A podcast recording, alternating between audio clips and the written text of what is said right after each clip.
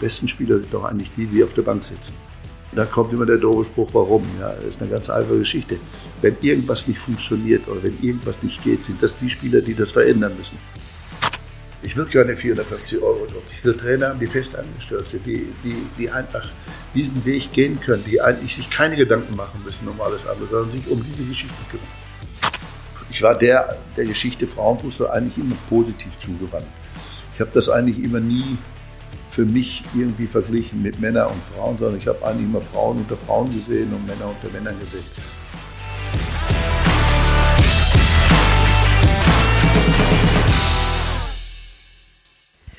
Ja, hallo liebe Hörer, herzlich willkommen zum Macht was Podcast. Heute äh, ja, sitze ich hier im Stadion des HSV in so einer VIP-Loge und habe einen eine A4-Seite vollgeschrieben mit Informationen zu meinem nächsten Gast. Äh, äh, ja, hier vor mir liegen. Ich nehme da einfach mal zwei, drei Punkte raus, äh, damit ihr wisst, wer, wer da ist. Ähm, er hat über 200 Mal in der Bundesliga gespielt, hat da 136 Tore geschossen, hat damit die drittbeste Quote nach Robert Lewandowski und Gerd Müller, war Europameister mit der deutschen Nationalmannschaft, war dreimal deutscher Meister, hat das, was äh, heute die Champions League ist, das war vor ein paar Jahren der Europapokal der Landesmeister, den hat er gewonnen und ja, hat dann 1986 seine Karriere beendet.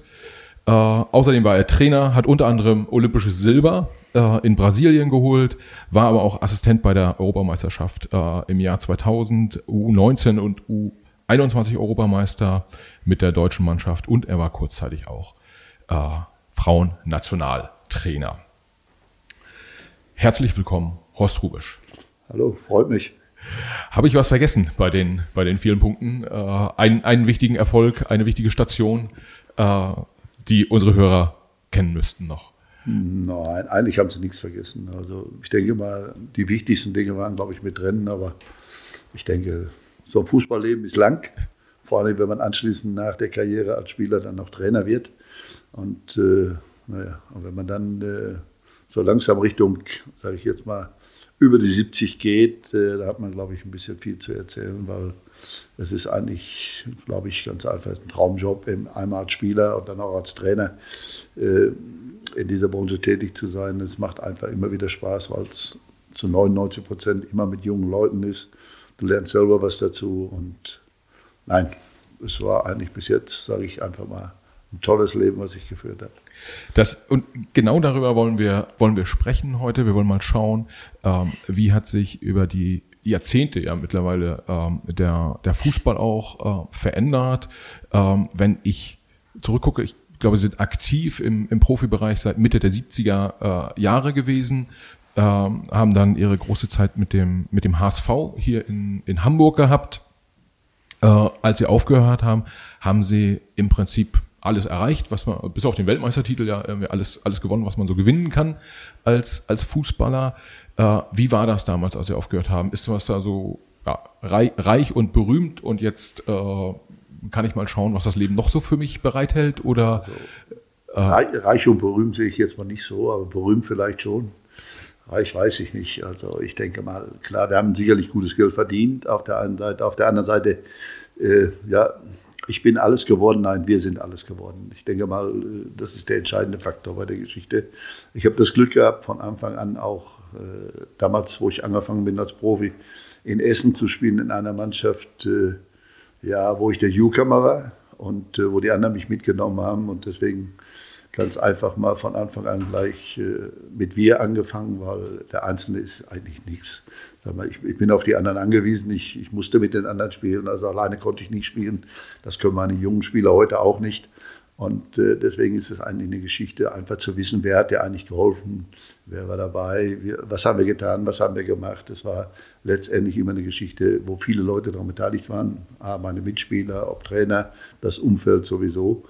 Und äh, nein, ich habe eigentlich das Glück gehabt, dass ich gleich von Anfang an in einem Stadion gespielt habe, äh, wo es auch viele Emotionen gab. In Essen waren im Schnitt immer 30, 33.000 zu damaliger Zeit äh, keine Bande, auf Deutsch gesagt mehr oder weniger, also nur eine kleine Bande. Äh, konnten mit dem Regenschirm am Kopf hauen.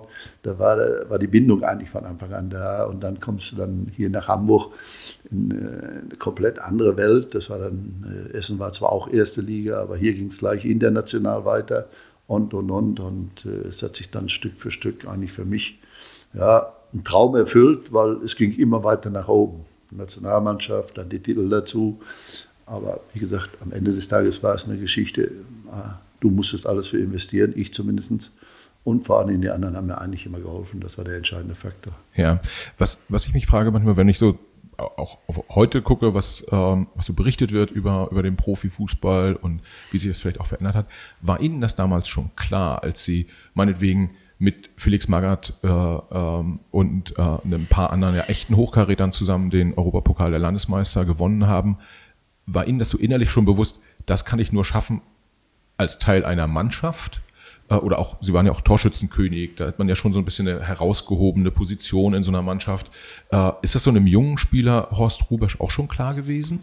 Ja, mir war es eigentlich immer klar, weil ich war eigentlich ein Teamplayer. Ich habe ja Handball auch noch gespielt und, äh, und habe eigentlich mit meinen Kumpels immer zusammen früher nur Handball gespielt. Und da hat auch einer für den anderen gestanden und da hast du auch gewusst, die anderen mussten die Vorbereitung machen, damit du die Tore werfen konntest. So, das war im Fußball nichts anderes. Das habe ich, äh, ob es in der Kreisklasse war, Bezirksklasse war.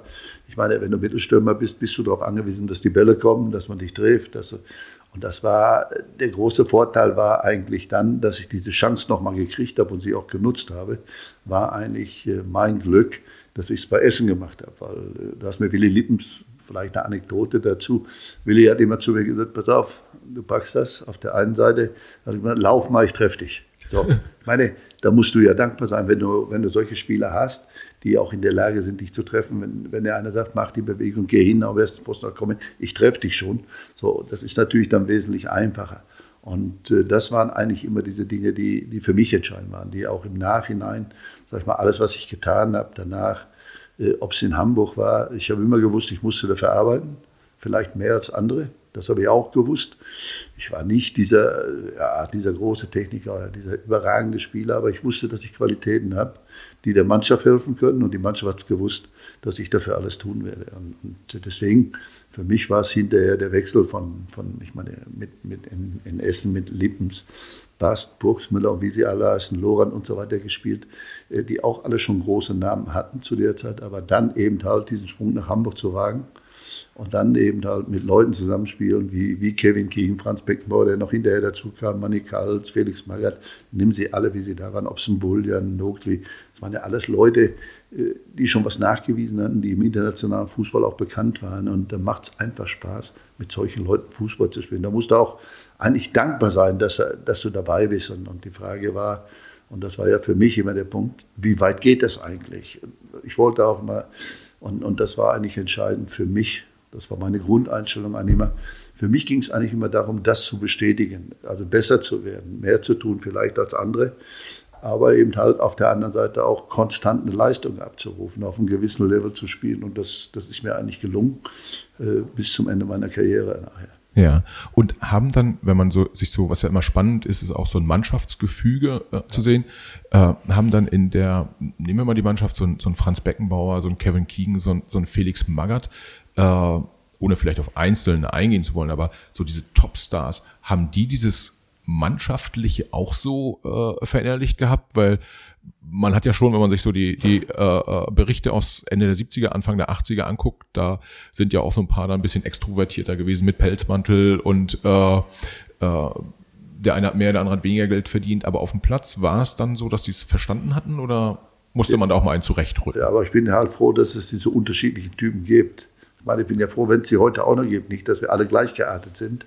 Äh, das war damals schon so und, und ich fand es eigentlich gut. Aber um das, was Sie eben ansprachen, dieses Mannschaftsgefüge zum Beispiel, Kevin Keegan war nicht der, der die Mannschaft geführt hat, sondern das waren bei uns andere.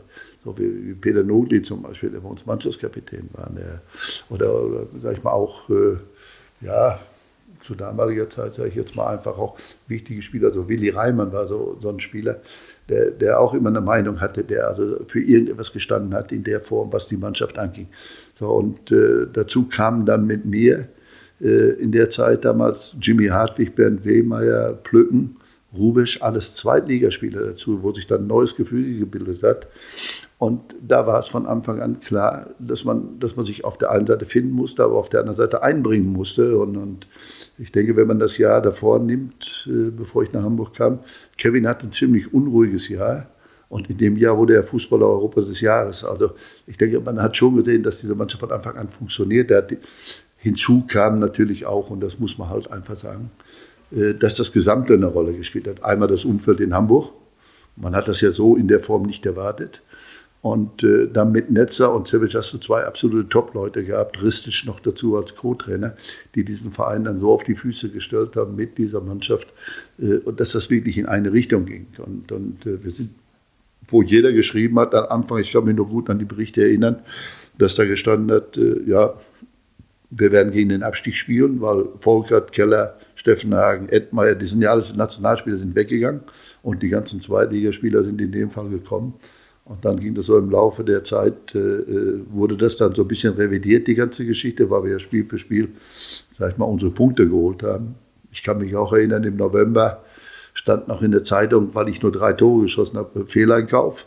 So, das kam ja auch noch dazu. Am Ende des, des Jahres war es dann eben halt der Titel. Es waren dann 13 Tore und äh, Kevin war Europa äh, ja, Spieler des Jahres. So, also ist, diese Mannschaft hat sich auch entwickelt in dem Jahr, das darf man nicht vergessen. Und äh, nein, und vor allen Dingen, und das, was ich ja eben ansprach, ist ja einfach, was dann gekommen ist danach, egal ob jetzt Mitki oder Franz, der noch dazugekommen ist, Bastrop, die noch dazugekommen sind. Kevin ist ja nach dem dritten, dem zweiten Jahr dann weggegangen. Diese Mannschaft hat sich immer weiterentwickelt. Die Mannschaft hat eigentlich gestanden, die Typen waren da und es war eigentlich klar, dass, äh, dass wir immer darauf hinaus immer wieder versucht haben, das, was wir eigentlich vorher erreicht haben, immer wieder zu bestätigen. Ja. Wir waren ja im Jahr darauf auch im, im, schon im Pokal, der Pokal, äh, im Pokal der Landesmeister und haben es dann verloren. Und drei Jahre später haben wir dann den Titel gewonnen. Wenn, wenn, wenn man äh, sich so eine, so eine Mannschaft anguckt, äh, Sie haben jetzt so ein paar Persönlichkeiten genannt, die, die da mitgespielt haben. Gibt das, äh, gibt es Gesetzmäßigkeiten, die in einer Mannschaft, die damals gegolten haben und die heute auch noch gelten? Wir sitzen hier ja jetzt gerade am äh, 12. Oktober. Gestern äh, hat die deutsche Nationalmannschaft ja auch gespielt und äh, 4 zu 0 gewonnen. Und wenn Sie sich so die unterschiedlichen Mannschaften angucken, wie die zusammengestellt sind, Gibt es da irgendwie so zwei, drei Faktoren, wo Sie sagen, darauf muss man immer achten, egal ob man eine Clubmannschaft zusammenstellt, ob man eine Jugendmannschaft zusammenstellt oder auch die deutsche Nationalmannschaft? Na gut, die Frage ist, bleibt ja immer das Gleiche. Das Team muss funktionieren, die Mannschaft ja. muss funktionieren. Um den Punkt wird es immer wieder geben. Und vor allen Dingen, was ich eigentlich immer glaube, sieht man jetzt auch an der aktuellen Nationalmannschaft, du brauchst unterschiedliche Typen, aber unterschiedliche Typen, die als Team funktionieren. Ich war nicht Selbstdarsteller, die nur für sich spielen, sondern du musst halt einfach sehen, dass du es als Team auf die Reihe kriegst, dass du als Team auf den Platz gehst. Das, und dazu gehört eigentlich das Umfeld auch. Muss man halt sagen, was passiert außerhalb. Für mich waren eigentlich immer, und, und das habe ich auch immer wieder gesagt, die besten Spieler, vielleicht ein dummer Spruch, aber das habe ich versucht, auch meinen jungen Spielern immer wieder beizubringen. Und ich habe es auch oft genug gesagt in den, in, den, in den Jahren vorher, selbst als ich noch gespielt habe, die besten Spieler sind doch eigentlich die, die auf der Bank sitzen. Okay. Und da kommt immer der doofe Spruch, warum? Ja, das ist eine ganz einfache Geschichte. Wenn irgendwas nicht funktioniert oder wenn irgendwas nicht geht, sind das die Spieler, die das verändern müssen, die dann wieder einspringen müssen, mitmachen müssen. Auf der einen Seite wissen wir auch alle, dass in einem Team dann junge Spieler sind, die auf ihre Chance warten die dann ihre Chancen nutzen müssen. Aber die können die eigentlich nur nutzen, wenn die Alten dann sie auch wieder unterstützen. Deswegen, also immer dieses Spielchen in dem Team selber, eine gewisse Hierarchie auf der einen Seite zu haben, sicherlich gewisse Leute zu haben, die das auch tragen, aber auch junge Spieler zu haben, die immer wieder eine Frische reinbringen, die, die eine Erneuerung bringen, sage ich immer dazu. Und äh, da glaube ich ganz einfach, da liegt nachher das große Potenzial drin, weil du wirst immer wieder sehen, es muss immer wieder einer schieben, es muss immer wieder einer, es muss ja irgendetwas passieren, wenn diese Spiele mal nicht so laufen, wie man sich das vorstellt. Und das ist eigentlich die Kunst am Ende des Tages. Hm. Das heißt, es gibt ja so diesen Spruch der, der Ich-AGs quasi, die einzelnen Spieler, äh, dass, wenn du lauter Ich-AGs hast, dann wird es nicht funktionieren. Ja, aber die akzeptiere ich eigentlich nicht, ja. aus dem einfachen Grunde, weil die, die ist einfach zu klären, die Ich-AG. Weil dem Spieler kannst du ganz, den, ich brauche den Spieler nicht. Muss man also, egal wer es ist in dem Falle. Da ich, es wird nur funktionieren, wenn die Mannschaft funktioniert. Und der, diese Ich-AG alleine Äh, wir wissen, dass wir ohne ihn spielen können, aber er weiß auch genau, dass er ohne uns nicht spielen kann. Hm. Und das ist eigentlich der Punkt. Und ich denke, da, da ist es auch eine Geschichte, sage ich jetzt mal, genau wie im normalen Leben auch. Da muss man die Konfrontation eingehen und das muss man einfach auch klären, also intern. Und äh, ich denke mal auch, äh, ob es jetzt auch junge Spieler sind oder schon etwas ältere Spieler sind. Aber das ist dann auch eine Geschichte, äh, sage ich mal, vom Kern der Mannschaft her wie verstehen wir das eigentlich oder wofür stehen wir eigentlich? Und das, das ist der entscheidende Faktor. Weil ich glaube ganz einfach, äh, äh, dass man auch Charaktere in der Mannschaft hat, die einfach diese Verantwortung übernehmen und dann dem auch erklären, halt, stopp, so läuft das hier nicht, sondern am Ende des Tages sind wir, ich, ich sage jetzt mal auf dem HSV gemünzt, sind wir der HSV, nicht ich der HSV. Ja, und ähm, das heißt, man kann im Prinzip schon sagen, diese Gesetzmäßigkeiten haben sich über die letzten Jahrzehnte nicht geändert. Irgendwie Mannschaft äh, muss zusammen. Denke man muss ja eins klar sehen: der eine muss für den anderen laufen, der eine muss für den anderen kämpfen. Äh, was sich verändert hat, ist sicherlich einige Regelveränderungen hat es gegeben, die Spiel schneller machen. Es liegen wesentlich mehr Bälle rundherum. Wenn ich jetzt mal zu meiner Zeit gehe, auch die Einwürfe direkt, der Torwart kann nicht mehr in die Hand nehmen, es muss direkter gespielt werden. Das sind ja alles so Sachen, die sich so im Laufe der Jahre dann eben verändert haben, genauso wie das Abseitsspiel. Und, äh, aber vom Grundsatz her, es bleibt ja immer wieder das Gleiche. Du musst eine Technik haben, du musst, du musst Willen haben, du musst Charakter haben, du musst, diese Eigenschaften bleiben ja. Nee, deswegen haben wir immer wieder gesagt, wir haben jahrelang im deutschen Fußball haben wir gebrüllt, oft zu meiner Zeit, ja, wir haben deutsche Mentalität, alles super hin und her, wir müssen Technik trainieren. So, jetzt haben wir über Jahre die Technik trainiert, im Moment haben wir so eine Phase wieder, wo wir einfach sagen, ja, wunderbar, was ist mit der deutschen Mentalität? So, und das Gleiche ist dieses Hin und Her, was ja im Fußball auch immer wieder ein Auf und Ab ist, äh, auch von der Art und Weise, äh, Raumdeckung, Manndeckung und so weiter, hat sich ja einiges verändert. Und äh, da geht es dann einfach auch darum, ja gut, was mache ich, was tue ich da eigentlich? Und, und, und da ist es dann halt immer wieder auch, welche Individualisten brauche ich? Brauche ich Spieler auf der Außenbahn, die Tempo haben? Brauche ich einen Mittelstürmer, der groß ist? Brauche ich einen Mittelstürmer, der klein ist? Also es ist immer ganz gut, wenn man beides hat. Hm. Man, man sagt ja, ich glaube, Rudi, Rudi Völler hat äh, auch schon 20 Jahre her, dass er gesagt hat, Mensch, Günter Netzer, was ihr damals gespielt habt, war Standfußball. Mhm. Äh, jetzt sind wir nochmal 20 Jahre weiter. Äh, das Spiel ist tatsächlich deutlich schneller geworden. Das, das kann man das kann man sagen. Ja, kann man so sagen. Aber ich sage mal jetzt zum Beispiel, wir haben das erste Tor gesehen, wie Gnabry den Pass gestern da durchgespielt hat. Den hat der Netzer vor 30 Jahren schon gespielt. Ja. Diesen Pass. Und der geht genau, das ist die gleiche Geschwindigkeit, gleiche Tempo. Die laufen, also ich denke mal heute, der Weltrekord liegt bei 9, 96, sage ich jetzt mal einfach in dem Moment. Äh, die laufen heute auch nicht schneller als wir früher. Okay. Also da haben wir auch welche gehabt, die 10 oder 11-0 gelaufen sind. Darum geht es nicht. Die Frage ist halt einfach, wie schnell bewege ich den Ball. Hm. So spiele ich ihn aus der Bewegung in die Bewegung und dann habe ich Tempo. Früher war es sicherlich eine Aufteilung, wo du oft eins gegen eins gespielt hast. Ja, und ähm, äh, gibt es dann, wenn, wenn man jetzt sich zum Beispiel körperliche Anforderungen anguckt, haben die sich dann geändert an einen, an einen Profifußballer? Also äh, muss ja, man fitter sein? Muss man anders fit sein? Ja gut, ich denke mal, die Trainingsmethoden haben sich ja auch verändert zum größten Teil. Es wird ja wesentlich enger, wesentlich schneller schon trainiert. Auf der anderen Seite, Sportmedizin hat sich verändert. Es hat sich alles ein bisschen was verändert. Auch das ganze Umfeld drumherum, wie sich das aufgebaut hat. Natürlich, eine Entwicklung findet ja immer wieder statt. Man hinterfragt, man, man versucht es ja immer wieder zu verbessern. Das ist ja auch passiert. Aufgrund der Tatsache eben, dass das halt ein ganz anderes Tempo schon mal ergibt aufgrund dieser Bälle außenrum, du kannst sofort die Einwürfe ausführen. Das ist ja dieser eine Punkt. Oder der Torwart darf ihn nicht mehr in die Hand nehmen, ist ja nicht Du bist also immer im Spiel. Es, es, es ist weniger Pause drin.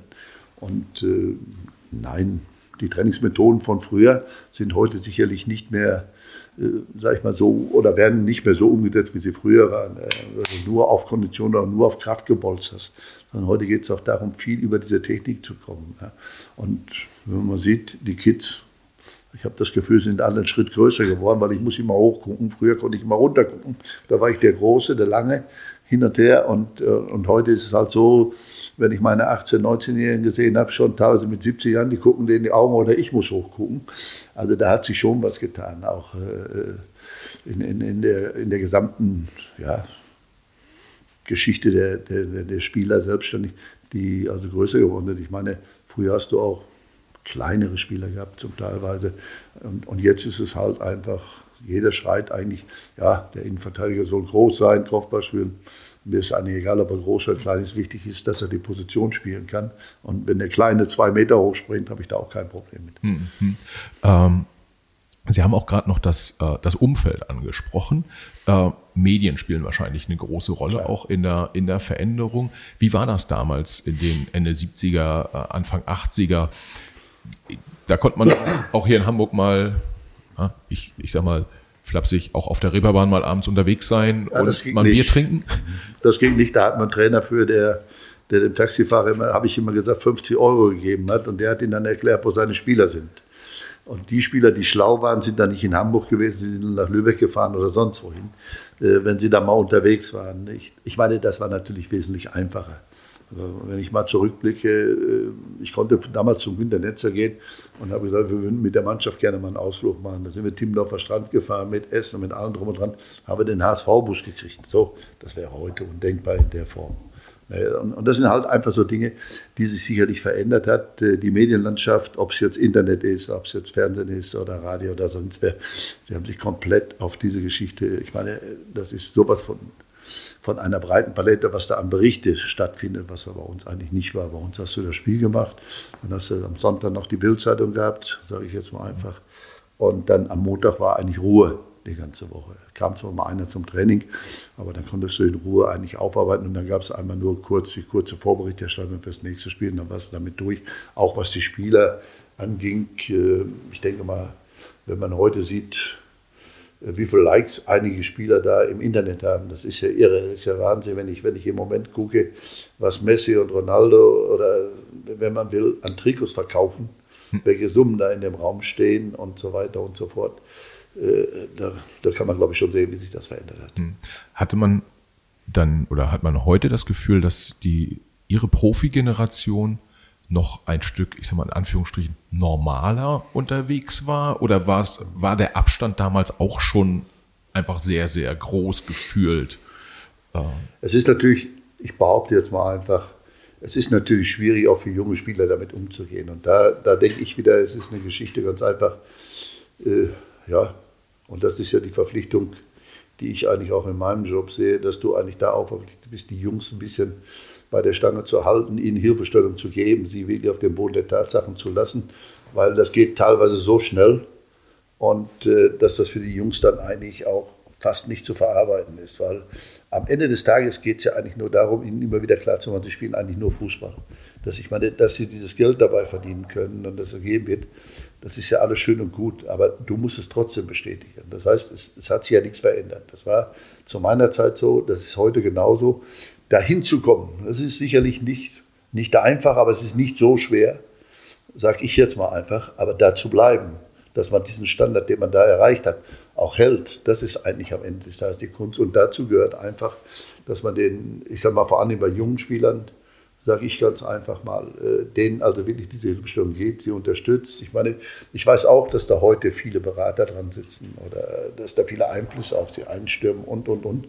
Aber ich denke trotz alledem, wenn man, äh, wenn man die Jungs mitnimmt, und ich habe viele Jungs gehabt, die, die diesen Weg gegangen sind, äh, ja, wo ich eigentlich stolz bin, sage ich mal, ein Teil davon gewesen zu sein, damit mitgeholfen zu haben. Wenn ich jetzt zum Beispiel gehen wir einfach über, über Kimmich, Goretzka, weil sie eben aktuell sind im Moment, oder Gnabry. Äh, wir haben ihnen geholfen, wir haben ihnen Dinge an die Hand gegeben. So, was am Ende des Tages, was sie damit tun, da sind sie verantwortlich für. Das ist nicht mein Verdienst, sondern am Ende ist der Spieler ja immer für sich selber verantwortlich. Und, aber trotzdem bleibe ich dabei, den Auftrag, den haben wir eigentlich als Trainer oder als als Verein oder in dem Moment, wo ich jetzt hier als, als Sportdirektor im Nachwuchs bin, äh, einfach haben wir diese Verantwortung auch, sie zu normalen und vernünftigen Menschen äh, weiterzuentwickeln. Ja, gibt es denn, wenn man Sie haben gerade gesagt, als Sie Ihre Karriere beendet haben, dann irgendwie berühmt ja, aber reich nicht, nicht, nicht so richtig. Ähm, äh, ja, was ist reich? Ja. Nochmal, ich meine, die Frage ist, was ist reich für mich? Ich, ich sage es mal jetzt andersrum. Ich habe damals für mich in Anspruch genommen, als ich zu Robeis Essen ging, glaube ich 1800 D-Mark brutto verdient. Ich habe auf meine Arbeit mehr Geld verdient. Hm. So, ich kriegte 15.000 Jahresleistungsprämie, wenn ich 25 Spiele gemacht habe. Ich meine, da brauchen wir nicht über Reich oder viel Geld reden. Das hat sich dann nachher im Laufe des zweiten Jahres, kann man ja heute offen drüber reden, auf 80.000 brutto erhöht, die ganze Geschichte.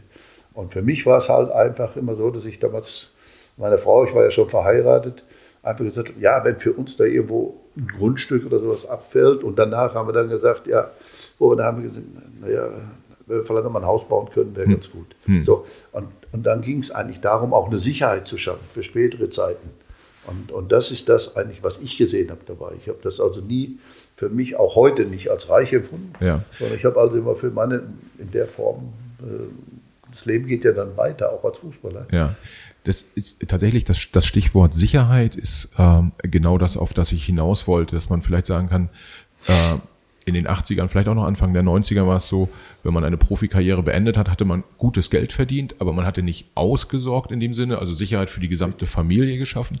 Heute ist es ja ein Stück weit so, wenn ich als äh, Jugendspieler einen, einen, einen Profivertrag bei einem, ich sag mal, zumindest mal in der oberen Hälfte der, der Bundesliga bei einem Verein unterschreibe über die ersten vier, fünf Jahre, dann wird ja oft schon so viel Geld verdient, dass danach im Zweifel schon auch man sagen kann, da ist für die für den Spieler und ein Teil seiner Familie vielleicht auch schon eine gewisse Sicherheit über viele Jahre geschaffen worden. Erhöht das vielleicht auch den Druck bei Jugendspielern, dass sie sagen, wenn ich es jetzt schaffe, wenn ich diesen einen Profivertrag unterschreibe, dann verdiene ich, keine Ahnung, ein paar hunderttausend, eine Million oder was im Jahr. Äh, ich muss es schaffen für mich, für meine Familie. Erlebt man sowas? Ja, aber nochmal, weil Sie ja. eben Sicherheit ansprechen, jetzt mal, ja. mal andersrum was ist denn die Sicherheit? Die Sicherheit ist ja in erster Linie ist ja das, ist ja mein Umfeld. Meine Frau, sag ich mal auf der einen Seite, wie es bei mir war, oder meine Mutter, meine, meine, meine Eltern in der Form und äh, meine Familie. Das ist ja erstmal die Sicherheit, die ich habe, die mich bestätigen, die helfen. Der entscheidende Faktor ist ja auch genau wie heute auch, und das war ja früher, das war ja nichts anderes.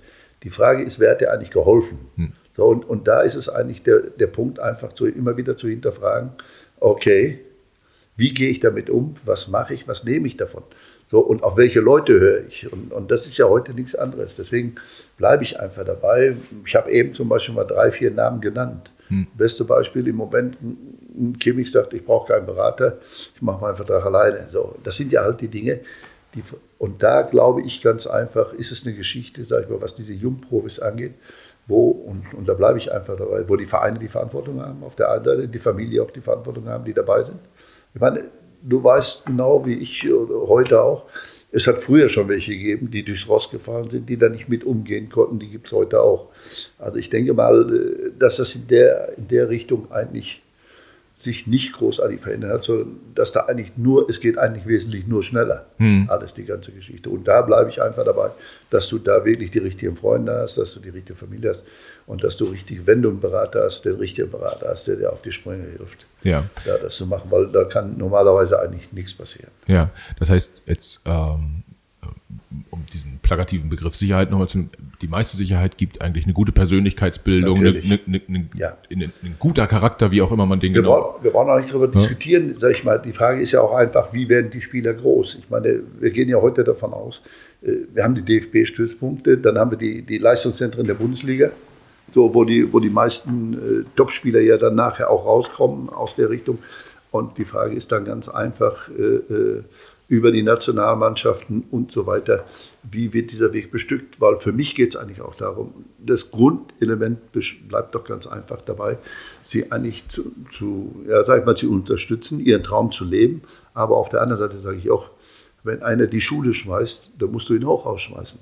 Das, ich will es jetzt mal einfach so plakativ mhm. sagen, aus dem einfachen Grunde, gesetzt im Fall, er verletzt sich auf einmal mit 17 Jahren, hat keinen Schulabschluss, nichts. Und ich denke mal, das ist auch diese Verpflichtung, die wir einfach haben, dass wir sie unterstützen, dass sie einen Schulabschluss kriegen und so weiter. Und da denke ich mal ganz einfach, äh, am Ende des Tages sind die Jungs auch in der Verpflichtung, diesen Weg zu gehen. Das heißt, am Ende sind sie auch für sich selbst verantwortlich. Aber ich denke mal, äh, mit dieser Unterstützung und mit den Möglichkeiten, äh, die gegeben sind, müsste man sie so gut wie möglich unterstützen. Ja, und wenn Sie jetzt als ähm, äh, Sportdirektor im Nachwuchsbereich vom HSV unterwegs sind, gehen Sie dann auch aktiv meinetwegen auf die Familien zu? Äh, sprechen Sie, nehmen Sie sich mal so einen 15-Jährigen beiseite und sagen, Junge, äh, da reden jetzt fünf Berater mit dir, aber schau mal ganz in Ruhe, vielleicht kannst dein Vater ja auch weiterhin ja. machen oder sind das so Themen, die man bespricht? Ja, natürlich bespricht man sie. Ich, zum Beispiel, ich, wir haben ja in Hamburg hier, sind hier zwei geteilt.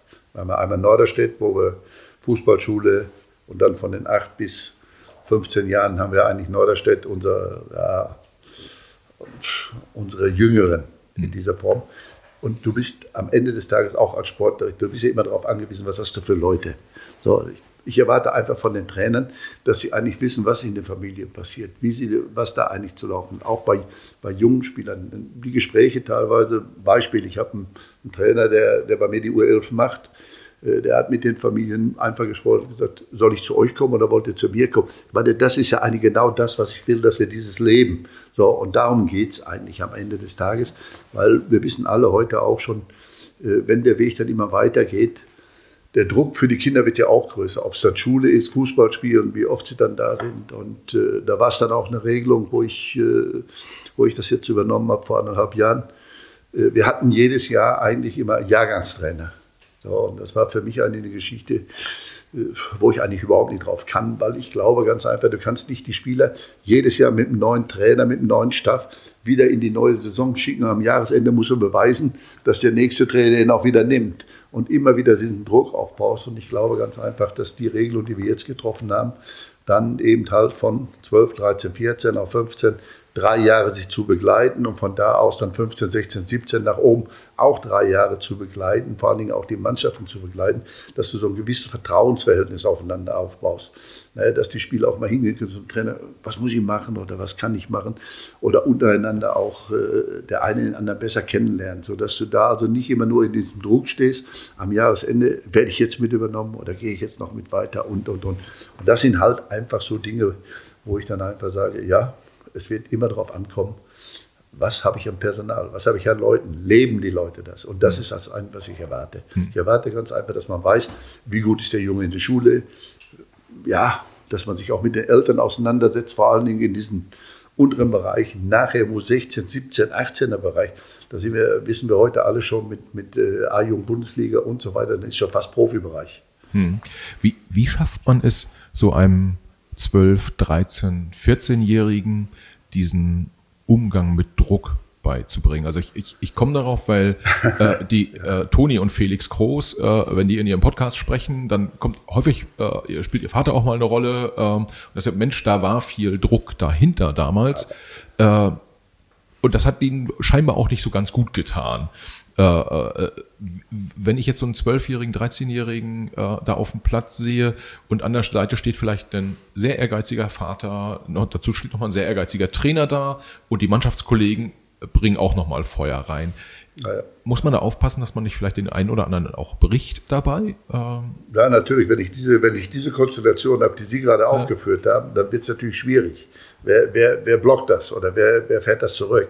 Nein, das Entscheidende ist eigentlich, dass ich vom ein, von einem Trainer oder in dem Moment, sagen wir, es sind ja fast schon Pädagogen. Hm. Ja, wenn, ich, wenn ich jetzt in den Bereich 11, 12, 13, 14 gehe, äh, da muss ich einfach sagen, da erwarte ich eigentlich von meinen Trainern, dass er mit den Spielern eine Verbindung aufbaut in der Form, dass der denen auch Verantwortung gibt, dass der sie auch hinterfragt, dass er ihnen auch Fragen zulässt auf der einen Seite. Also nochmal, wir reden jetzt hier von, ich habe ich hab eine Psychologin, zum Beispiel in Norderstedt, die auch noch da ist, die mithelfen kann. Ich habe einen, Fitnesstrainer, ich habe äh, einen Physiotherapeuten, ich habe einen Trainer und einen Co-Trainer. Also es sind genug Leute da, die sich also mit diesen Kids auch auseinandersetzen können.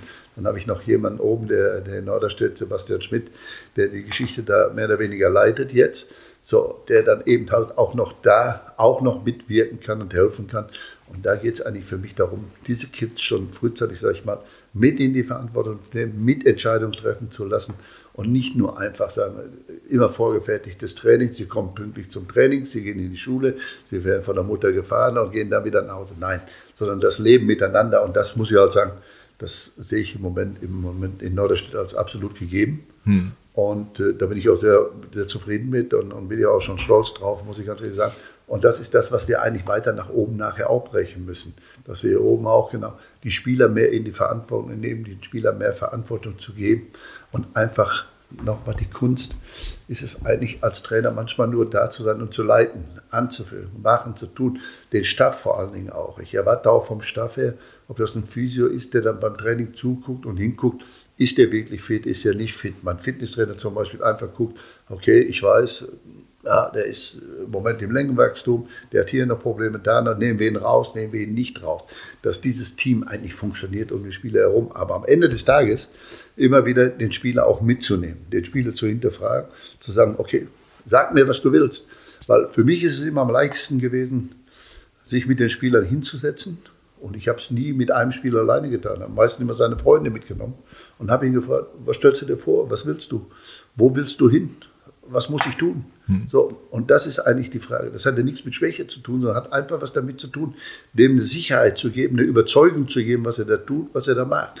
Und das ist am Ende, denke ich mal, äh, der entscheidende Faktor bei der Geschichte, auch um Typen zu entwickeln, die dann wirklich mal vorweggehen, die mal was in die Hand nehmen, die auch andere mitnehmen, untereinander auch mal das äh, Gespräch, so, komm, mach noch mal oder tu noch mal, egal wie man es jetzt äh, dahinstellt. Und es ist eine, ist eine Aufgabe, die nicht einfach ist. Es ist ja. kein einfacher Job.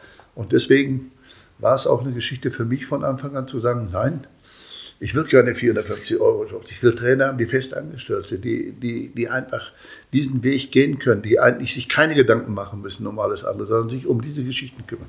Das bedeutet ja auch, das mit den 450 Euro Jobs ist gerade ein guter, guter Punkt. Das bedeutet ja auch, man muss Sicherheit im Umfeld schaffen, Natürlich. für die Leute im Umfeld, damit die wiederum auch Sicherheit den Spielern geben können, egal ja, wie alt die. Nein, ist ja das Gleiche.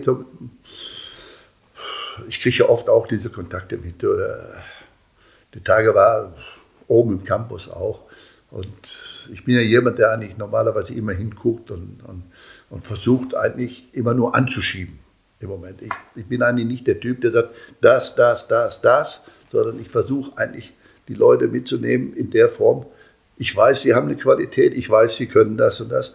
Und ich will eigentlich nur haben, dass am Ende des Tages, dass wir für den Spieler da sind, für den Spieler. Aber natürlich muss er das zurückzahlen, da brauchen wir nicht drüber reden. Beispiele, es gibt so viele Beispiele, wo es einfach nur darum geht, hinzuschauen. Den einen Tag kamen drei oder vier Jungs bei mir im Campus, die mussten alle noch Nachhilfe machen. So habe ich da vorne einen stehen. Äh, ich meine, ich bin jetzt auch erst anderthalb Jahre da. Jetzt mittlerweile kenne ich so die Geflogenheiten, was Schule angeht. Ich kenne also mittlerweile den einen oder anderen, der, gut, der ein guter Schüler ist oder, oder ein schlechterer Schüler ist.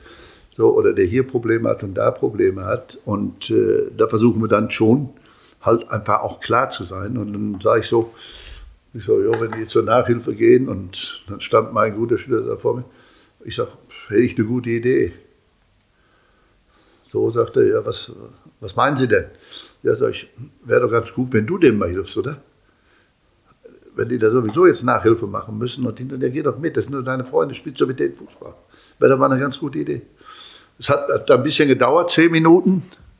Und dann kam, ja, gute Idee, ich werde es dann mal machen, sagt er so. Ne? Ich will, will, eigentlich nur sagen, manchmal ist es ja auch nur anleiten oder mitgeben, einfach nur hinzugucken. Und darum geht es eigentlich. Ja. Und wenn man, wenn man auf so eine Mannschaft guckt oder auf, auf so eine Gruppe Spieler, äh, können Sie schon erkennen bei so einem 12, 13, 14-Jährigen, der hat jetzt neben dem, ich sag mal, technischen, spielerischen Potenzial oder so, das ist auch so ein Typ, der kann in zehn Jahren vielleicht mal eine, eine Mannschaft anführen oder ist das alles so totales Glaskugelgeschau? Oder kann man vielleicht auch andersrum, dass man sagt, dieser oder jene Spieler hat ein paar Eigenschaften, die nicht schlecht sind, aber die ihn einfach daran hindern werden, Fußballprofi zu werden. Ja, aber die Frage ist ja einfach, wie helfe ich ihm? Was ja. mache ich mit ihm? Wenn, wenn Sie sagen, hindert, das hindert ihn vielleicht, das, das kann man ihm ja mit an die Hand geben. Aber viel entscheidender ist, glaube ich, ganz einfach, dass wir erstmal einfach versuchen, den in seinem Rahmen zu lassen. Ich meine, andersrum bin ich, bin ich so veranlagt. Ich bin ja eigentlich immer froh, wenn einer, wenn einer ein bisschen keck ist oder wenn einer auch mal, mal aufmüpfig ist oder wenn einer auch mal eine eigene Meinung hat. So, das geht ja nicht nur mal darum, die, ob, stopp, jetzt bin ich da, Ruhe hier und das, äh, ich meine, das funktioniert nicht, das funktioniert auch nachher im Spiel nicht. Wenn ich das, sage ich mal, auf 11, 12, 13, 14 hier runterbreche schon, dann werde ich höchstwahrscheinlich gleich geartete Spieler hinten rauskriegen. Hm. So, und das kann es ja eigentlich nicht sein, sondern ich will ja diese unterschiedlichen Spieler haben, diese Individualisten, der mal entscheidet, der mal probiert, der mal macht, der aber auf der anderen Seite für die Sache steht. So, und das ist, das ist halt einfach diese Frage. Und dann sich einfach da festzulegen und zu sagen, ja, der schafft es mal oder der schafft es nicht. Natürlich haben die alle Voraussetzungen. Eins dürfen wir ja nicht vergessen. beim HSV nehmen wir jede Jugendmannschaft, die sie haben, das sind selektierte Spieler. Ja. Das ist nichts anderes wie bei der Nationalmannschaft. Da wird es dann noch mal enger zusammengezogen nach oben hin. Aber wir haben ja auch schon vorselektierte Spieler. Wir gucken ja auch, wenn man die sieht, wir gucken hier, wir gucken da. Das sind ja keine Spieler, die wir nicht gewollt haben. Ja. Das sind ja alle Spieler, die irgendwo nachgewiesen haben, sage ich jetzt mal, interessant, die, die für uns interessant sind. So, und die Frage wird halt einfach sagen, wie kommt er dann über die Jahre dahin? Ja. Was für Freiheiten kriegt er? Wie entwickelt er sich körperlich und, und, und, also auch als normaler Mensch? Das heißt, man, man guckt halt eher, dass man einfach sagt, ich schaue mir den Spieler an, was, Ja. was braucht der an unterschiedlicher Hilfestellung und jeder Spieler kriegt die Hilfestellung, die er braucht. Ja, sozusagen. ausgesucht haben wir ihn nach dem Fußball. Ja. Jetzt, aber für mich ist ja eigentlich auch wichtig, dass wir am Ende des Tages nachher auch Spieler haben, die charaktermäßig dann auch eben halt einfach passen, die, die dann auch sich weiterentwickeln, die Ja. mitgehen. So, ich meine, das Fußballerische zu entwickeln, ist nicht das Problem. Ja. Ich glaube, die Stärke kommt nachher mit dem anderen. Das Ja. ist natürlich der entscheidende Faktor. Ja. Der muss natürlich über die Jahre immer wieder Spaß haben, weil, und jetzt sind wir eigentlich bei dem Wort, was für mich eigentlich wichtig ist, Spaß und Ehrlichkeit. Eine Ehrlichkeit dann einfach von uns aus gegenüber den Spielern, ihn nicht nur zu benutzen, sondern ihn ehrlich ganz ordentlich auszubilden, als Menschen mitzunehmen, zu hinterfragen, wie ich es eben schon mal beschrieben habe. Und auf der anderen Seite der kleine, und das, das sehe ich ja, ob einer Spaß hat oder ob er nur ableistet. Ja. Und das ist für mich der entscheidende Faktor, weil am Ende des Tages, äh, am besten ist immer so, wenn man jetzt so Spieler nimmt, auch Nationalmannschaft, wenn du dann siehst, wenn das Tor fällt, wenn du dann die Gesichter siehst. Und wenn du Thomas Müller siehst, heute mit 32 Jahren, der hat immer ein Grinsen im Gesicht. Und das ist auch seine große Qualität. Er hat eine gewisse Lockerheit, er hat eine Qualität, er hat einen Willen, er hat eine Charaktereigenschaft, die, die eigentlich top ist, aber du siehst immer, am Gesicht kannst du ablesen, der hat Spaß. So, und der macht diesen einen Schritt dann auch mehr. Das ist für mich eigentlich der Faktor. Ja, was, ähm, was ich grad, äh, ganz spannend fand, als Sie gesagt haben, Sie haben die nach dem Fußballerischen auch ausgesucht, die Kids. Das, ähm, was ich mich dann frage, ist, wenn man, keine Ahnung, man hat so eine U14, U13, ähm, äh, kann man kann man da auch schon nach Position gucken? Also man braucht ja, wenn man ein Spiel spielt, braucht man einen Verteidiger, einen Torwart, einen Stürmer. Äh, aber wahrscheinlich sind die in dem Alter ja noch gar nicht so, dass man sagen kann, du wirst mal irgendwie ein richtig guter Innenverteidiger, deshalb spielst du jetzt die nächsten 20 Jahre auf der Position. Wie, wie guckt man da? Wie stellt man so eine Mannschaft zusammen? Ich denke, das ergibt sich im Laufe der Zeit. Ich würde, also ich bin der Letzte, glaube ich, der jetzt irgendwo Positionen festlegt. Ich sage jetzt mal zum Beispiel, äh, der linke Verteidiger bei mir im U13, 14 Bereich müsste auch rechts spielen können, muss im Mittelfeld Innenverteidiger am besten müsste auch rechts oder links außen spielen können. Also ich will ja diesen flexiblen Spieler haben auf der einen Seite. Auf der anderen Seite will ich, will ich einen Spieler haben, der selber probiert, der selber macht, der selbstständig ist. Und äh, für mich geht es eigentlich darum, da aufgrund der Tatsache, dass ich in diesen Bereichen ja schon vorselektierte Spieler habe, also geht es ja nicht mehr darum, ich habe kein Problem, die Klassen zu erhalten. Sie werden die meisten ihrer Spiele gewinnen. Wir, wir sind ja heute schon so, dass wir in, in unseren Leistungszentren, ich sage dazu nicht Leistung, sondern ich bin eher, dass wir ein Ausbildungsverein sind, in der Form, dass wir die Spieler so ausbilden und praktisch schon mit dem U12 oder 13 Jahre gegen 14-, 15-Jährige spielen.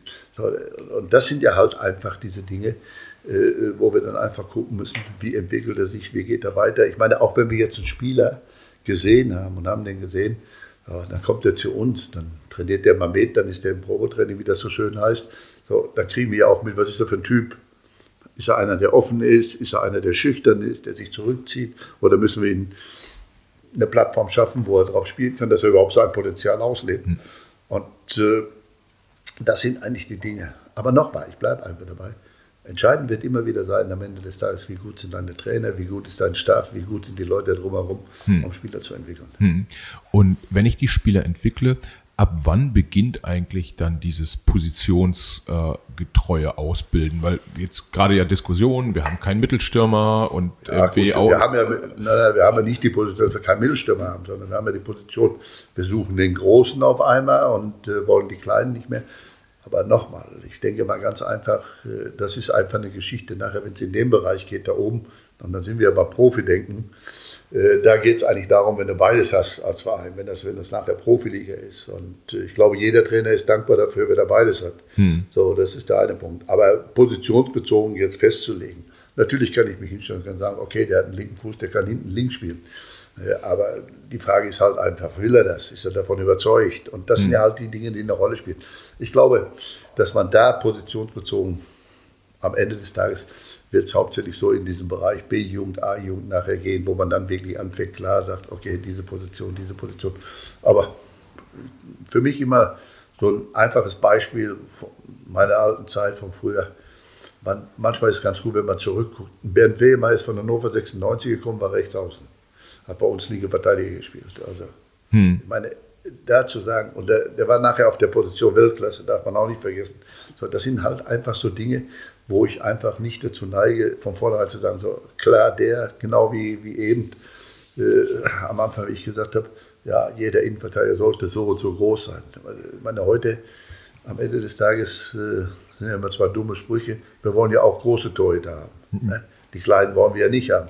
Ist mir, Im Prinzip ist mir, der muss die Bälle halten. Mhm. So, da, darum geht es am Ende des Tages. Und äh, das sind halt immer diese Dinge, wo man da einfach gucken muss. Und wie gesagt, was sicherlich, eine, je weiter das jetzt nach oben geht, je mehr, und da haben wir ja eben auch schon mal drüber gesprochen, je mehr wird das, sag ich mal, von den Medien, von dem Umfeld, von allen wahrgenommen. Jeder interpretiert das dann für sich, jeder hängt sich da rein, jeder will was. Da gibt es so viele Dinge, wo ich einfach sage, die da eine Rolle spielen, äh, wo von außen Druck aufgebaut wird oder wo da Selbstverständlichkeiten, sage ich mal, interpretiert werden, die ich eigentlich nicht sehe. Ich sag mal, wenn ich drei Torhüter habe, nur als Beispiel, so und ich kann einen schon mal hochgeben nach oben, der spielt dann da oben und sitzt dann da auf der Bank und dann kommt er nicht zurück, dann spielt er an dem Wochenende nicht oder solche Sachen. Das sind ja alle Dinge, die gehören einfach mit dazu. Hm. So, äh, einfach auch mal zu sehen, wenn es nicht gut geht oder wenn es nur gut geht, da habe ich einen Nationaltorhüter, sage ich jetzt mal einfach, oder einen Nationalspieler, den ich habe, der in der Nationalmannschaft spielt.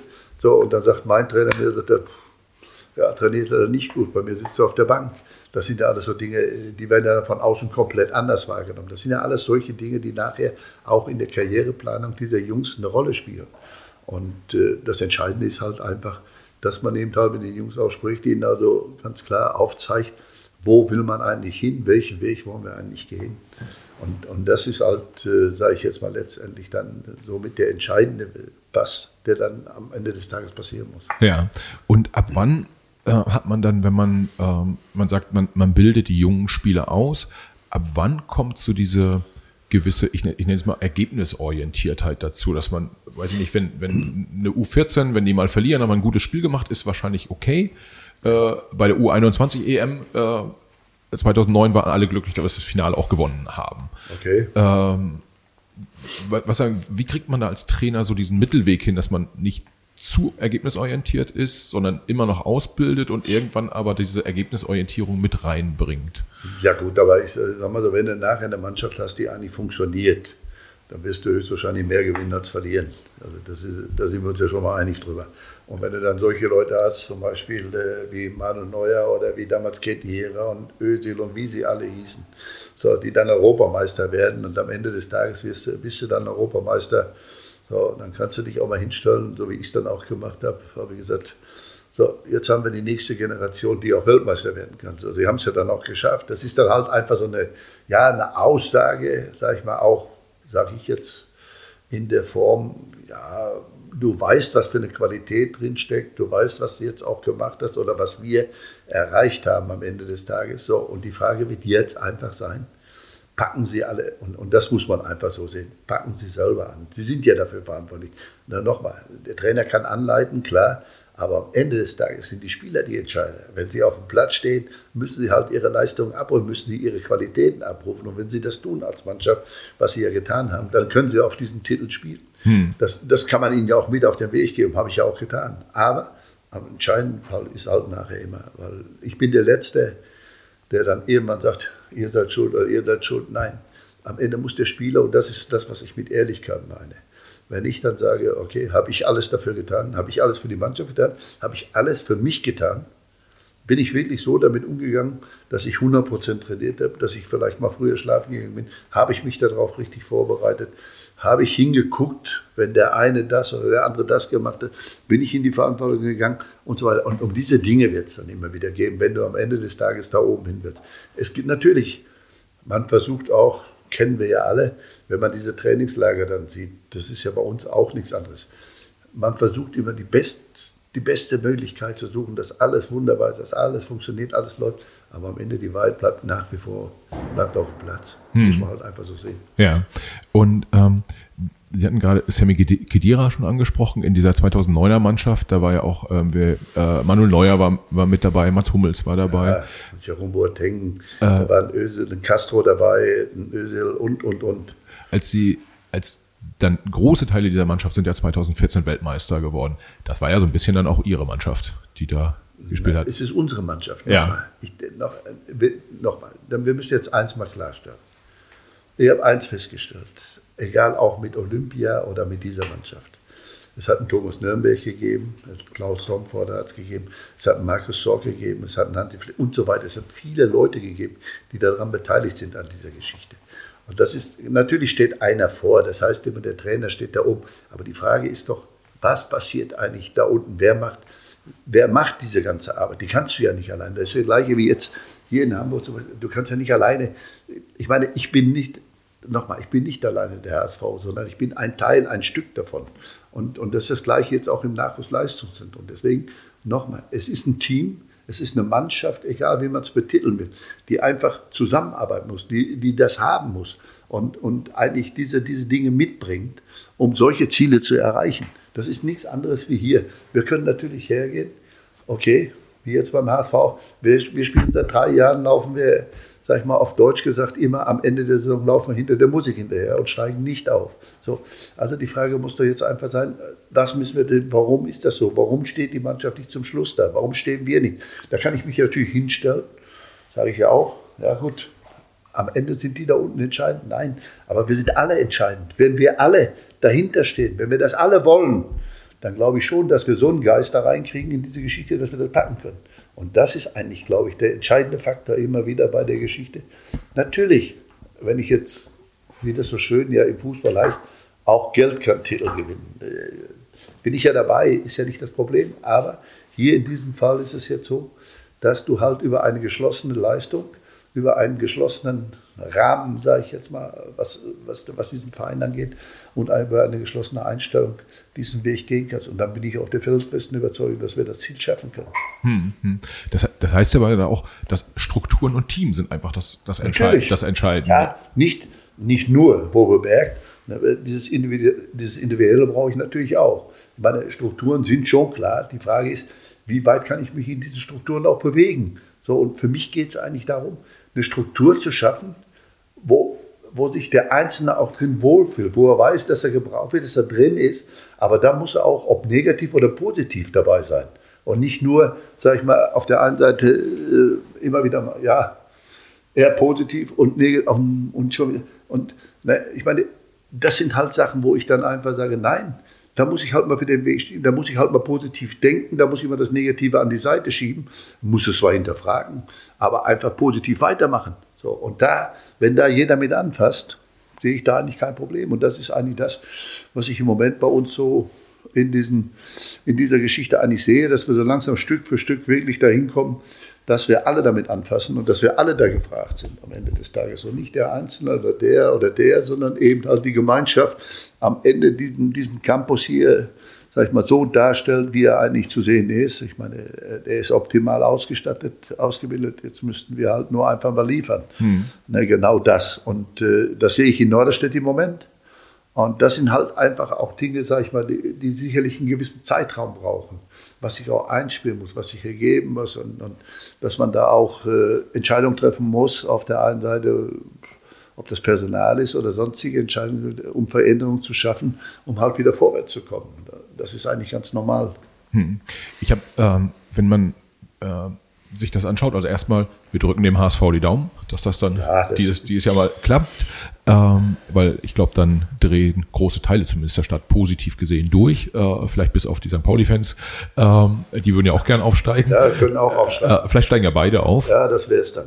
Äh, aber was ich halt total spannend finde, ist, dass sie sagen, einerseits hatten wir vorhin dieses Thema man, man, gibt dem Spieler Sicherheit, indem man auch dem Umfeld Sicherheit gibt. Okay. Und äh, wir sind ein Team. Also wir sind ein Team auf dem Platz, wir sind ein Team drumherum, wir sind im Verein ein Team. Und wenn ich mir dann angucke, jetzt mal so quer durch den Profifußball, so ein der klassische Trainer ist, ich glaube, mittlerweile in der Bundesliga nicht mal ein Jahr oder, oder auf jeden Fall keine zwei Jahre ähm, äh, an Bord bei seinem, bei seinem Verein. Wenn man so europaweit guckt, dass von denen, die man so kennt, keine Ahnung, so ein Klopp und so ein Guardiola schaffen es in großen Vereinen über viele Jahre äh, äh, angestellt zu sein, ohne rauszufliegen. Aber ansonsten ist das halt super schwierig. Woran liegt das Ihrer Meinung nach? Haben die Entscheider einfach zu sehr so einen zittrigen Finger am Abzug quasi, das dann, äh, oder weil das, was Sie gerade beschreiben, das also ich musste im, im Gespräch, mich nimmt das ja schon mit und äh, wenn man da mit so Vereinsverantwortlichen drüber spricht, das muss die ja auch, das müssen die ja auch erkennen. Ja, Nochmal, wir wollen ja nicht über Guardiola, wir, äh, lass uns über, über Christian Streich reden, in Freiburg, ja. nur mal als Beispiel. So, da ist eine gewisse Kontinuität ja. drin. So, und äh, da ist es, da geht es auch nicht nur, sag ich mal, um viel Geld, äh, um Spieler zu kaufen oder zu holen und so weiter, sondern auch zu entwickeln. Äh, Spieler zu holen, die vielleicht, sage ich jetzt mal einfach, ja, in den umliegenden, in, der, in dem, auch in Frankreich, die er teilweise dazu geholt hat und so weiter, äh, die irgendwo nachgewiesen haben, wo er irgendwas gesehen hat, die er dann weiterentwickelt, weitermacht. Da sind zum Beispiel Spieler dabei wie, wie, wie äh, der eine andere Spieler, der in Freiburg spielt, der über Jahre da spielt. So, das ist ja heute in vielen Vereinen nicht mehr so der Fall. Und ich denke mal, eine gewisse Kontinuität tut sicherlich jedem gut. Das ist gar keine Frage. Ob es das der Trainer ist oder der Präsident oder, oder die Mannschaft selber auch. Aber nochmal, eins ist auch klar. Es wird jedes Jahr nur einer deutscher Meister. So, das ist auch schon mal klar. Nicht, dass das jetzt heißt Bayern München, das habe ich damit nicht gemeint aber es steigen jedes Jahr zwei ab und einer geht in die Relegation. Und wenn dann dieser Druck kommt und hinzu kommt die andere Geschichte, in die Champions League kommen halt nur drei oder vier. So, in die Europa League kommen auch nur zwei oder drei. So, das sind dann die, die, die Geldtöpfe. Und wenn man diese Ziele ausgegeben hat, dann äh, fängt man dann irgendwann an zu überlegen, was verändert man, warum ist das so, weshalb ist das so. Und da würde uns manchmal, sage ich jetzt mal, schon ein bisschen Gelassenheit ganz gut tun. Ja. Aber eben halt, äh, ich denke mal, da spielt das Geld dann auch wieder diese Rolle. Und äh, am Ende des Tages, ich bin ja auch nie blauäugig dabei, äh, wenn, man, wenn man den Ansprüchen hinterherhängt, dann wird man eben halt immer wieder die einfachste Lösung suchen und das wird der Trainer sein. Hm. Ja, obwohl ich, sag's auf der, auf der einen Seite auch, ich glaube nicht, dass das immer der Entscheider ist, in ja. dem Fall, was eigentlich Sinn macht, sondern da geht es eigentlich wieder darum, eigentlich, ja, ein Team hinter dem Team zu haben und dann auch mal für etwas zu stehen und einfach auch mal drauf zu beißen. Und da hoffe ich eigentlich, dass wir, was jetzt im Moment, äh, dass wir hier den Abend haben, da, das durchzuziehen. Okay, dann ähm, ja, wie gesagt, drück, drücken wir den, den, äh, dem HSV die Daumen. Was mir in, also was wir noch gar nicht so äh, thematisiert haben, was ich gerne nochmal ansprechen wollen würde, ist das Thema ähm, Frauenfußball, weil äh, ich weiß, auch das liegt Ihnen am Herzen. Sie äh, sind ja sogar interimsmäßig mal äh, äh, auch, auch Trainer der deutschen Frauenfußballnationalmannschaft äh, gewesen. Äh, ganz ehrlich, äh, interessiert mich einfach auch tatsächlich Ihr Blick auf den Frauenfußball in, in Deutschland. Wie schätzen Sie da die Situation aktuell ein? Na gut, ich muss halt dazu sagen, ich habe äh, einige Positionen auch beim DFB bekleidet habe dann übergangsweise auch mal diesen Sportdirektorposten auch übernommen und dadurch war ich dann auch in der Verantwortung, was den Frauenfußball anging. Äh, ich habe eigentlich immer, oder sagen wir, mal, sagen wir es mal andersrum, ich habe eigentlich in den ganzen 20 Jahren, 19 Jahren, die ich beim DFB war, am Anfang waren ja die Pokalfinals auch immer gleichzeitig in Berlin, Männer und Frauen.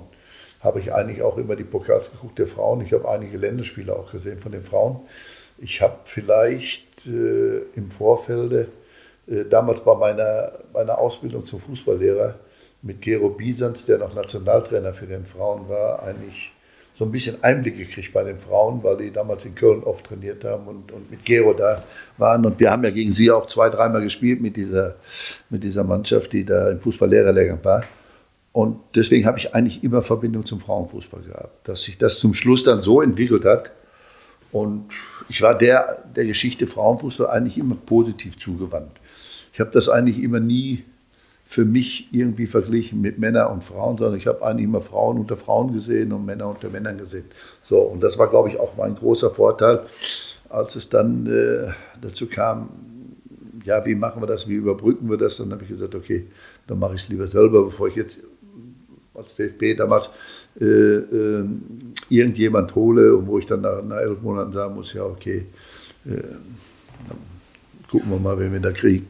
So, und dann war es halt einfach so, dass ich gesagt habe, okay, dann äh, mache ich es und äh, wir müssen halt sehen, dass wir die Qualifikation hinkriegen. So, das größte Problem für mich habe ich eigentlich darin gesehen, nicht, was mache ich mit den Frauen, sondern neben die Frauen mich. Das war für mich der entscheidende Faktor. Und, äh, und da muss ich sagen, äh, äh, habe ich ja das Glück gehabt mit äh, Uli Ballwig, die ja auch schon vorher dabei war, mit Thomas Nürnberg, der über den Verband eben halt die Geschichte ja auch schon mal Frauenfußball kannte, der, der mit mir ja die ganzen anderen Geschichten gemacht hat, U21 und, und, und. Und da habe ich gesagt, dann, dann machen wir beide das. So. Ja, und dann sind wir da eigentlich reingestiefelt, ganz normal, so wie man, wie man das eigentlich macht. Wir haben sie eingeladen. Wir haben ihnen alle Freiheiten gegeben. Wir haben sie von Anfang an einfach mitgenommen.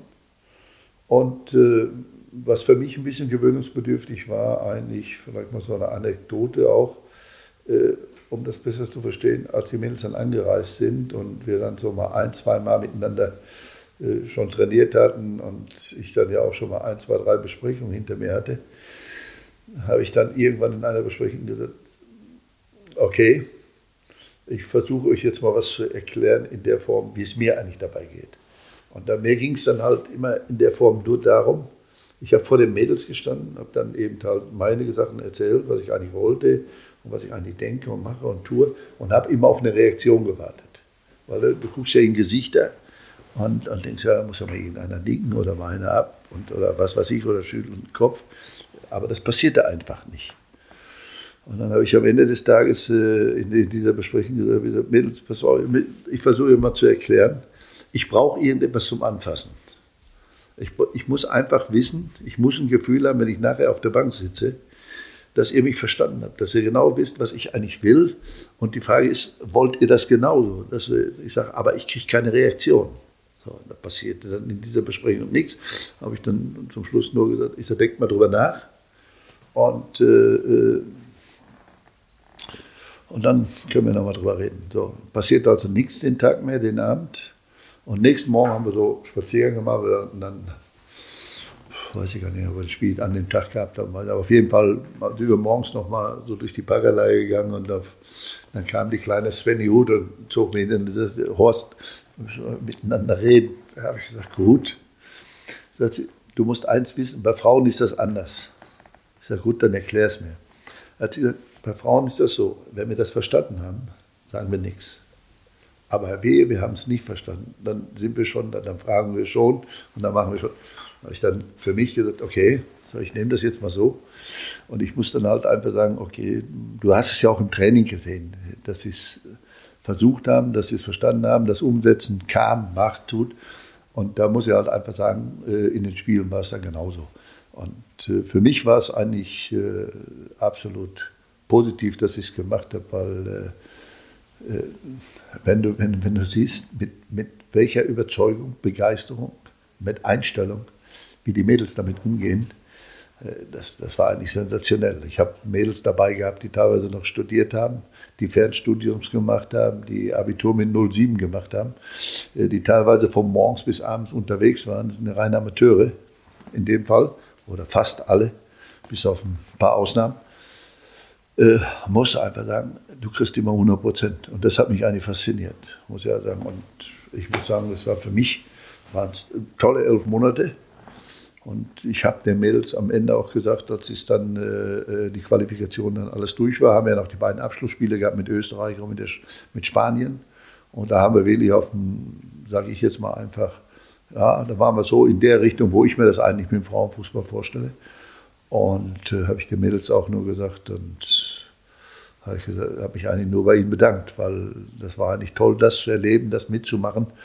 Und ich habe dann wirklich am Schluss habe ich ihnen gesagt, wenn ich jetzt fünf Jahre jünger wäre oder zehn, dann würde ich jetzt weitermachen. Ne, weil du hast ja mit den Mädels in der Form äh, hast du ja alle Möglichkeiten. Du kannst Weltmeisterschaft, Europameisterschaft, du kannst alles spielen und Olympia. So.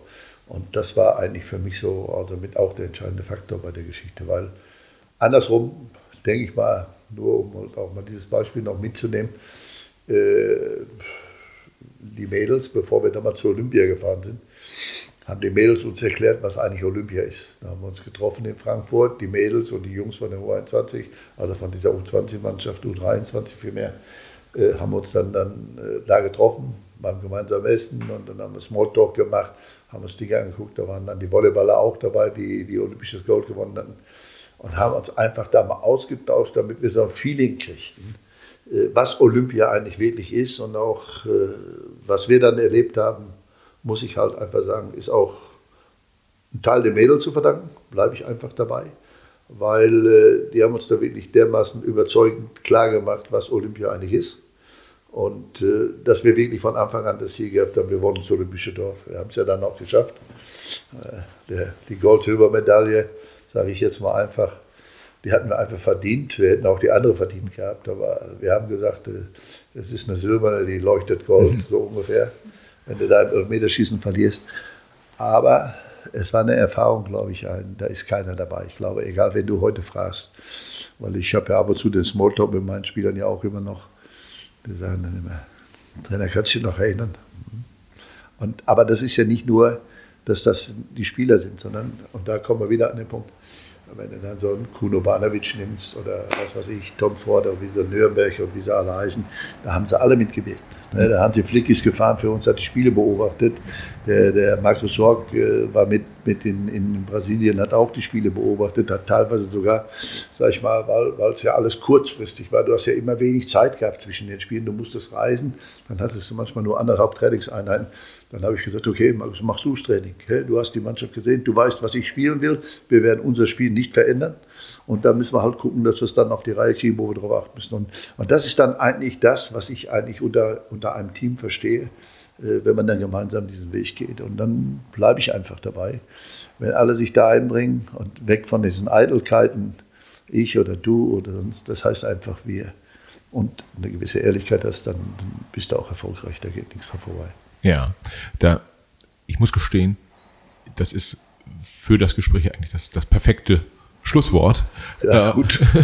Nein, aber äh, nochmal, für mich geht es eigentlich darum, ob das jetzt hier, ob das beim DFB war oder ob das hier war oder ich als Spieler in Essen oder in, in Hamburg.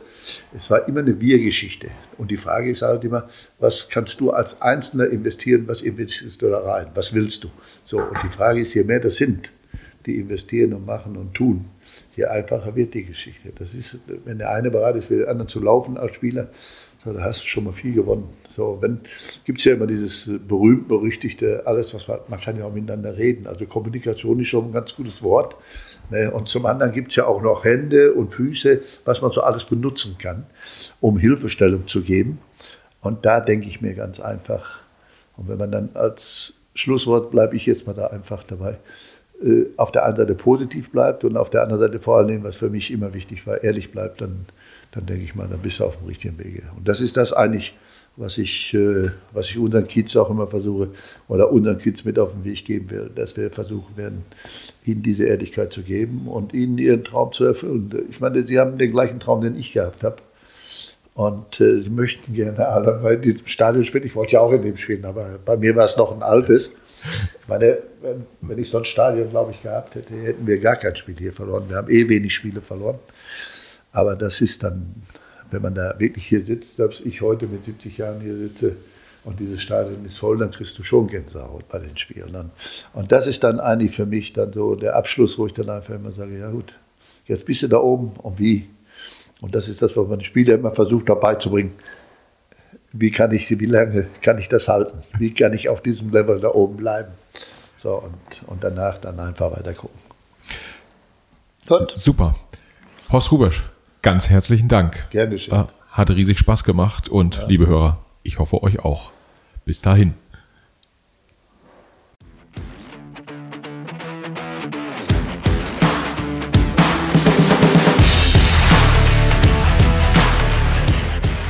Liebe Hörerinnen und Hörer, vielen Dank fürs Zuhören. Schön, dass ihr auch dieses Mal wieder dabei wart.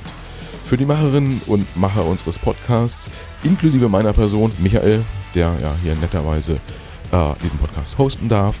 Für uns alle wäre es das größte Kompliment, wenn ihr dem Macht was Podcast eine 5-Sterne-Bewertung und einen positiven Kommentar auf Apple Podcast oder einer anderen von euch genutzten Podcast-App hinterlasst.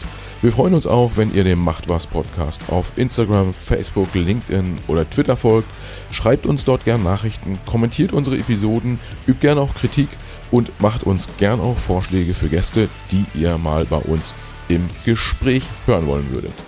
Vielen Dank viele Grüße und bis zur nächsten Folge. Alles Gute, bis dahin. Ciao.